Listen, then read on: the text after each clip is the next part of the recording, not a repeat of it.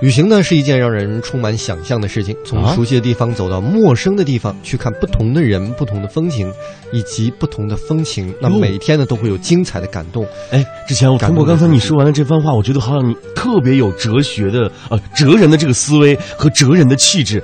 哇，今天怎么会深刻起来呢？今天我们要去哪里呢？今天还是汪哦汪小菲啊不不不汪汪汪小涵啊，sorry sorry，最近那个汪小涵他们家的新闻还哎不是汪小菲他们家新闻还挺多的，所以一时半会儿还没倒过来，对不起啊哎，汪小涵啊，今天还是汪小涵带领我们去旅游，对不对？对，去哪里呢？我们要去一个也比较深刻的地方，啊，就是西藏。哇，这里也是产生哲人的地方哎。哎，所以今天就让我们跟随着我们的背包客汪小涵的足迹，一起去看一看美丽的西藏。听众朋友，大家好，我是记者小小。呃，我常常从朋友口中听到一个词，叫做背包客。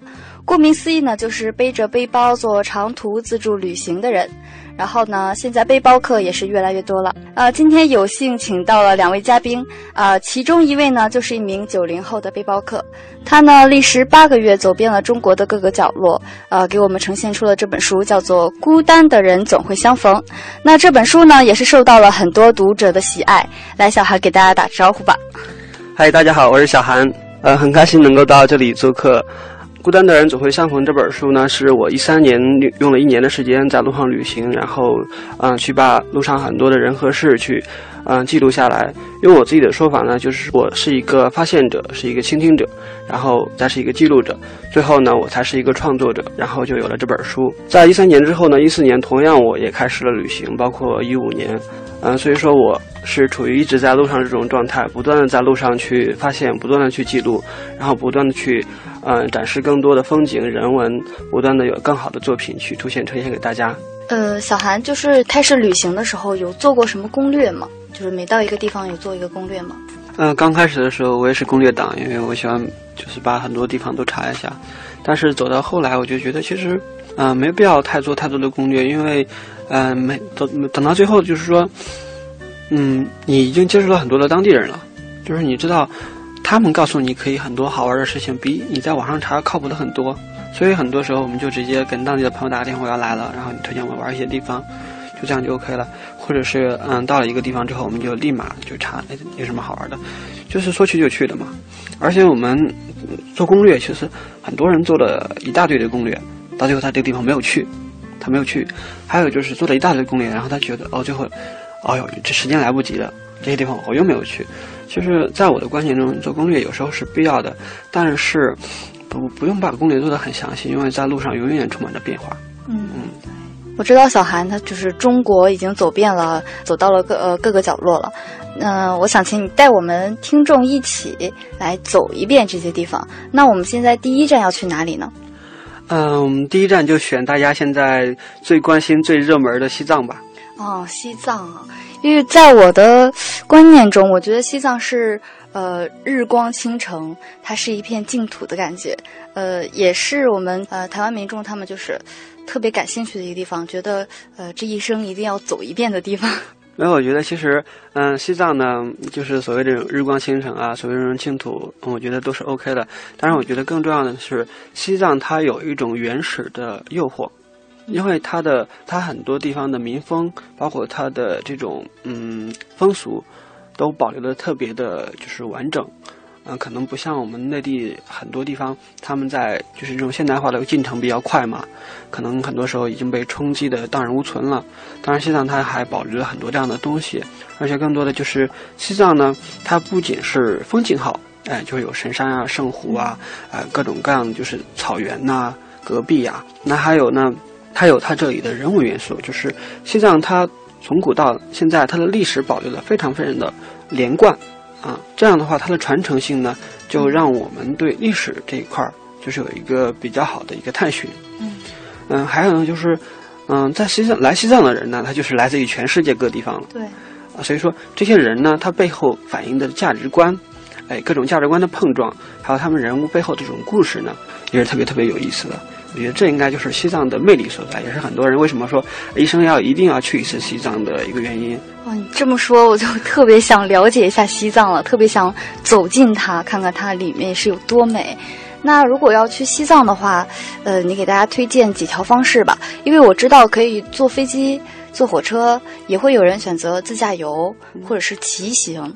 嗯，那哪一种方式是你觉得最好的？嗯，关于西藏的话呢，其实交通方式呢就很多，比如飞机啊，然后火车啊，自驾骑行，当然还有我碰见很多朋友在徒步。呃，像我们呢，可能是选择的搭车和徒步，就是结合的这种方式。我觉得，嗯，用这种方式也可以跟更多的人进行接触嘛，可能对我的写作是非常有好处的啊，也可以让自己克服很多内心的一些恐惧啊，对陌生人啊这些。然后，嗯，关于进藏路线呢，常规的是有四条。那一条呢，就是我们大家很熟悉的这种天路，就是青藏公路；一条呢，就是啊滇藏线，从云南进去的滇藏线；一条呢，就是川藏南线，啊从四川成都开始出发。那就是三幺八。对，就是很经典的三幺八国道。还有一条呢，是比较少人走的，是从新疆过去的这种新藏线。哦。啊，新藏线呢，在四条路线中呢，首先。啊，我们讲青藏线是比较常规的一条路线，因为它的公路的路面也比较好，也比较适合自驾，也比较适合骑行，啊，而且本身还有这个青藏铁路嘛，就是进进藏是非常方便的。嗯，青藏线呢，它的主要的嗯路线呢，它主要是这个牧场、草原，草原可能海拔比较高嘛，四千多，它没有嗯，可能它的就是这种海拔差。不会有那么多，所以相对来说比较平坦。呃，因为去西藏会有那种高原反应嘛，选择这样的方式，这就是可以就让人体慢慢适应这种高原反应。嗯，其实高原反应呢是很多人都会面临一个问题。嗯，我们对高原反应的处理，一个就是交通方式上尽量，当然有人选飞机，这是没有办法的事情，但是选飞机就确实很容易产生高原反应。因为你想一下子从北京飞到拉萨了，对，就是两三个小时，那海拔落差就是从几百米到三三千六百米，这样的话你一下子时间短，你就容易产发生高反。嗯，那在这种情况下，就是就多休息啊，喝点红景天，啊，就对红景天是必带的一个药物，就就就 OK 了。啊，如果出现太多的不适呢，就实在没办法，你赶紧赶紧回来吧，还是保命要紧，是吧？那关于其他几种，比如说像搭车呀、坐火车呀。呃，徒步呀，甚至骑行啊，包括自驾，因为这是属于一个段儿一个段儿的，它不可能一天都到拉萨的。嗯，嗯，而且这样，它因为时间比较长嘛，所以人体会有一些适应的阶段，所以说可能高反没没那么严重。然后再说其他几条线嘛，像川藏线，川藏线就是大家就是现在最流行的一条线了，就是因为川藏线整体来说，它的风景啊更多元化。它一路上有这种啊平原，就是像小平原一样，可能比如说像啊像林芝地区啊，嗯啊林芝地区是呃就是三幺三幺八国道三三三三幺八国道，对它有这种可能像嗯林芝海拔两千多嘛，两两三千，但是它当地的气候就特别好，那可能就被称为就是嗯雪域小江南嘛，它有这种平原上的这种气候，也有高原的气候，也有山地的气候。然后你能看到各种丰富多彩的这种风景，所以很多人会走川藏线。风景特别美。对，风景特别美，就是。然后像滇藏线呢，滇藏线主要就是滇藏线和川藏线是在西藏境内的芒康交汇的嘛。哦。啊，那有点不同的就是滇藏线它更多的是从从丽江啊，从大理啊，从大理丽江。然后往上走德钦这一块儿上去过盐井，然后到了芒康跟川藏交汇嘛。那在这一块儿呢，可能就是很多人就比较喜欢像云南的，在云南玩就刚好，比如说大理、哎丽江啊，甚至梅里雪山啊这几个比较经典的景点，他们就可以路过啊，或者有人去想去徒步雨崩之类的。还有就是有一条线呢比较偏僻，就是比较少人走的，就是可能有的人会选择从云南走茶瓦龙，走茶瓦龙进去到西藏进摩托。然后最后再跟跟三幺八交汇。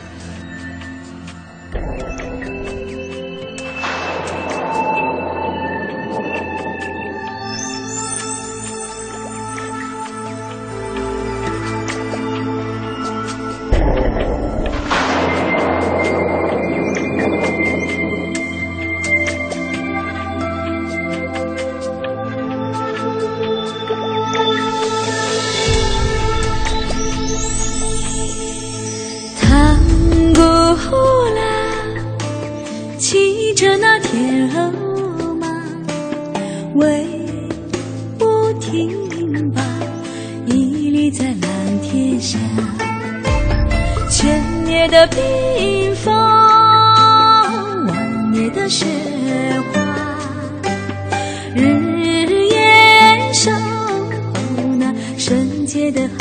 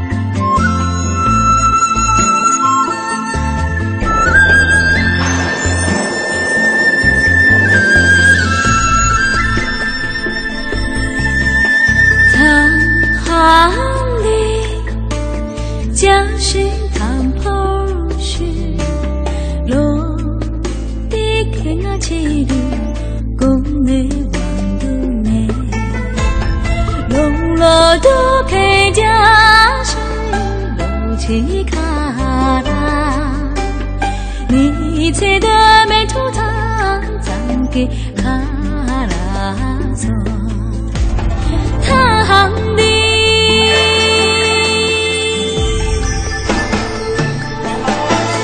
看对角线里的路嘞，那对心难过那红布，看在千里那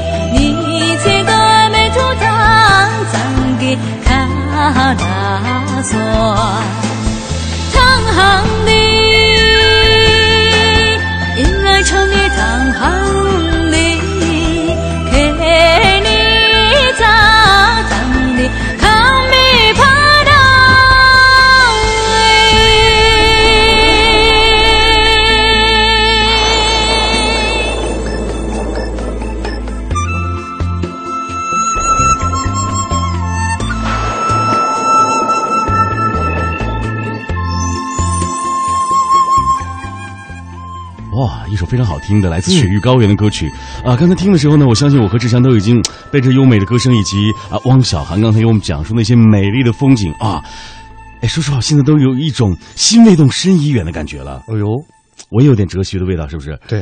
哎，被你传染的有责但是你知道任气质了。嗯，我觉得任何地方都可以说走就走，唯独这个西藏啊，嗯，大家真得掂量掂量自己几斤几两。哎，还真的是，如果您的这个身体状况不是特别的好的话对，哎，我们建议您在去西藏之前有一个嗯。适应性的训练和锻炼，啊对。不对？好像要吃那个红景天嘛。是，你知道有一次，嗯。咱们这个节目的另外两个主持人，啊。女主持人，嗯，他们俩主持节目的时候就建议大家说，你们去西藏之前呀、如果身体不行，一定要提前服药，服那个什么呢？那个那个鹤顶红啊，哇，这一喝不就毙命了吗？千万不要这样。呃，我们的电波当中传递的都是正确的讯息，他们不是传递不正确，是他们记错了我都啊。害怕呀！如果真的有听友去那个药店，大夫，我来二两鹤顶红，别说二两西藏啊，您就一刻就毙命了好对，吗？大夫，这个我要去西藏。大夫说：“您要去西藏还是西天呀 啊，所以那那两位节目主持人啊，注意啊，尤其那个女的啊，开玩笑，开玩笑。哎，其实说到这里，我相信可能有很多的朋友都觉得，今天在和啊汪小涵啊、嗯在青藏高原之旅的时候呢，一定会觉得，哎，他给我们介绍的很多景点是大家都非常想去看的，更重要，有很多地方啊，还是可以留住灵魂的地方。哎，？”哎，这个汪小涵呢，我发现也是一个有故事的人。哦，据说呢，他是从遥远的小山村，然后到繁华大都市武汉读书，嗯，第一次知道世界怎么这么大呀？然后四年之后，嗯又到了一个国际化的都市广州，哇有一份国企不错的工作。哇，然后他曾经答应过一个女孩儿，啊说我要陪你去全世界最美的地方。哇然后啊。他就失恋了。啊，这个时候我们也应该给汪小涵掌声。其实我觉得在爱情当中啊，哥哥我有一句名言，嗯越挫越勇，要不然为什么现在我还没结婚呢？对不对？哦所以不要紧，不要就女人是男人的学校，所以你从这个女人身上可以学到很多的优点，对吧？从那个女人身上也可以学到很多优点，所以希望换几所就不要再换了啊，是呃要不太累了，你知道吗我们都？知 道白强的这个格言是愈挫愈勇嘛，呃是，然后我们所有人就眼睁睁的看着白强就换学校是吗？愈勇愈挫。好了，呃，盼点你给我好点了吧，希望赶快有嫁出去，要不然我妈都愁愁愁的头发都白了啊。啊，呃，当然。